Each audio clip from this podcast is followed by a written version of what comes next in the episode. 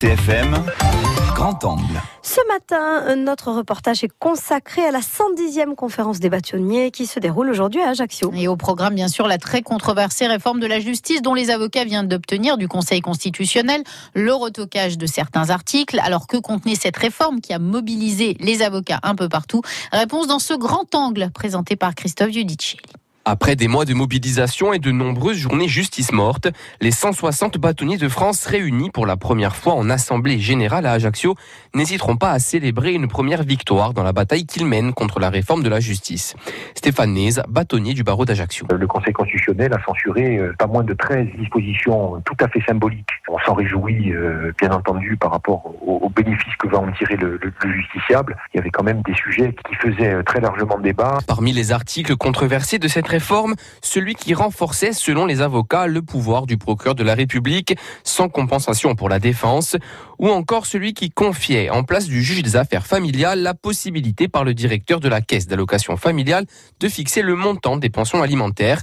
Gilles Thomas, qui bâtonnier du barreau de Bastia. Nous sommes contents que le Conseil euh, constitutionnel ait décidé de nous donner raison. Nous savons que désormais, ce ne seront pas les directeurs de caisse d'allocation familiale qui s'occuperont de ces enfants qui ont tous des situations différentes l'un de l'autre. Pour autant, du côté des bâtonniers, on reste sur ses gardes en ce qui concerne notamment la mise en place des tribunaux criminels dans lesquels certaines affaires seront jugées par cinq magistrats professionnels. Déjà, il va falloir aller expliquer aux victimes qu'elles ne sont pas suffisamment victimes pour relever d'une cour d'assises qui reste, depuis que la justice moderne existe, celle qui est composée par ceux qui vont décider comment et dans quelle mesure on va sanctionner la personne qui a rompu le contrat social. Les dossiers qui arrivent aux assises ne sont pas plus compliqués que certains dossiers qui arrivent en correctionnel. Donc la volonté de créer des tribunaux criminels départementaux vise en fait à déposséder les cours d'assises de ces fonctions. Et à terme, on va venir nous dire que les cours d'assises, ça coûte cher, qu'il faut payer les jurés d'assises, et donc on va réorganiser la justice sans jury populaire. Des bâtonniers qui dénoncent également la place de plus en plus importante que prend le numérique dans la justice,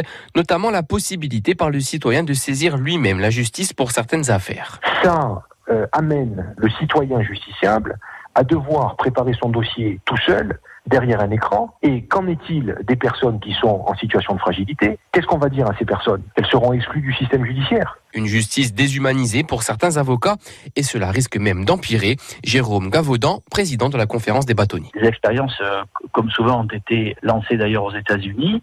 Des juges pénaux ont laissé un robot appliquer un schéma de culpabilité, mais aussi une, une peine. Et donc, c'est effectivement un risque si euh, le juge laisse faire la machine. Pour l'instant, pas de robot juge en France, mais la conférence des bâtonniers reste attentive.